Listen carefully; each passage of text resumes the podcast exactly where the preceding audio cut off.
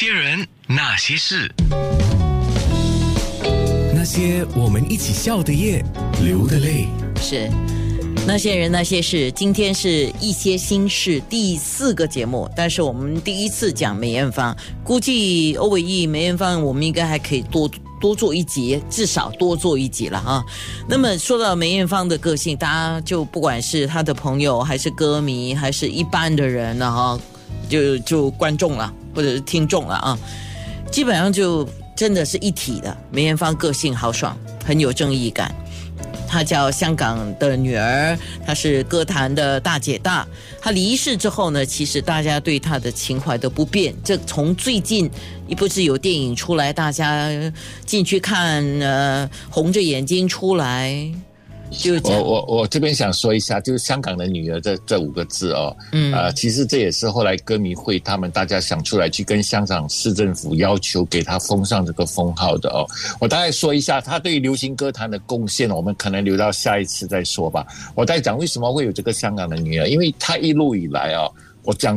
几样他对香港做出来的这个社会环境做出来的，第一个，他创立了一个四海一心的慈善基金，每一年呢，他都为这个基金去筹款，然后为中国偏远地区的，像广州的那些梅梅州还是什么那些那些很穷的地方，给他们盖学校，因为他自己觉得他自己书念的很少，他希望未来的。小孩朋友们能够有一个更好的环境，一直这个心愿一直到今天为止，他离开了十八年，每一年那个四海一心都可以抽得到几百万的款项捐去中国，给那些偏远地带的人，这是一个功德啊。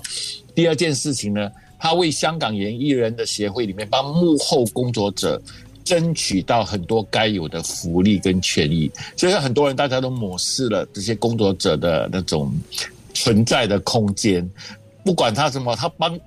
成他自从他做了主席之后，他就去帮香港也这个这些幕后的工作人员争取很多。他觉得一个电影的成功，一部唱一张唱片的成功，幕后工作人员是非常非常重要的一环，所以他对这方面非常的重视。那当然更不要说了，你知道在 SARS 期间呢，他走进香港的这个市政府里面，跟他们极力争取在大球场做一场同心协力来抗议的筹款活动，由他发起来。在八万个人的场地里面座无虚设，这是一件很难得的事。台湾九二一大地震的时候，也是他第一个站出来呼吁两岸的艺人朋友们一起为台湾的赈灾筹款。我已经说的就是这几件事情，他就足以被人家知道他的苦道热肠跟他的为人的这个侠义的心理吧。是，呃，我们下一次就是明年了啊！哇，好快，明年二零二二年啊！那我们会继续做梅艳芳特辑。那下一次的节目就是真的要讲梅艳芳教会欧伟毅的五样事情了哈。嗯嗯嗯。可能不止五样了，不过我们归纳五样嗯，不然就比较重要的五样东西呢，是。大家可以从里面去也领悟到一些等一下，智慧吧。等一下，等一下，刚刚我们因为在面部直播的时候有特别讲的一个事情，就是梅艳芳很呃也是时常在演唱会有唱到一些啊、老歌啦，我们叫经典老歌，对不对？于是我们现在挑了一首，哇，我也很喜欢这首歌，不过是原唱是呃静婷对吗？啊、你知道也要静静静静。对对对。痴痴的等，你来说一下好吗？OK，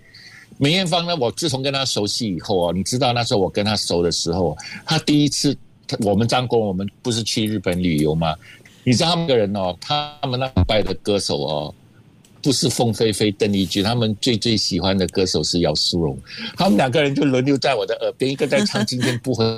嗯，今天不回家，回家》，那该后来这个梅艳芳就跟我讲说，她从小因为在丽园那边登台的时候，后来就拜了很多资深的歌手，包括姚丽姐，嗯。他都拜他们为师学过唱歌，然后我也很幸运的，在八十年代的大概八十六、八十七年，有一次去香港的时候，我访问了姚丽姐，姚丽姐亲跟我讲，她说香港这么多男男女女的歌手里面，她觉得梅艳芳最好，为什么最好呢？因为她唱歌呢，不是只有技巧。他有功力，他说很多人做不到这两个字功力，他们只做技巧，所以这里面就告诉你它的差别在哪里。他说梅艳芳唱歌的时候，你听得到用特意夸张他的他的那个口气啊，我们讲说那种口气啊，就已经把那首歌的味道诠释的非常好了。所以他非常非常喜欢梅艳芳。然后，所以梅艳芳每一次的环节里面呢，你发觉到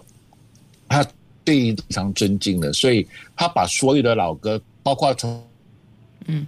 呀歌女啊、夜上海啊、三年啊，他都把它改编成那种。百老汇的那种方式，所以一直想出一张老歌是他的心愿，就是出一张国语的老歌是他的心愿。可是如果你是照以前的那个版本唱，可能后面的歌迷未必会接受，所以呢，他就有了这种变奏的想法。所以这个痴痴的等这首歌呢，其实他是由他的徒弟重新编曲。那把它做成比较新派的，有一点点，也不可以说是 R&B，就是比较点电子乐队的那种感觉，跟原本的抒情版是会有一点点不同的。可是梅艳芳唱来真的有她很独特的味道。好，在空中呢，我就播出在九六三的广播当中，我们播出《痴痴的等那些人那些事》。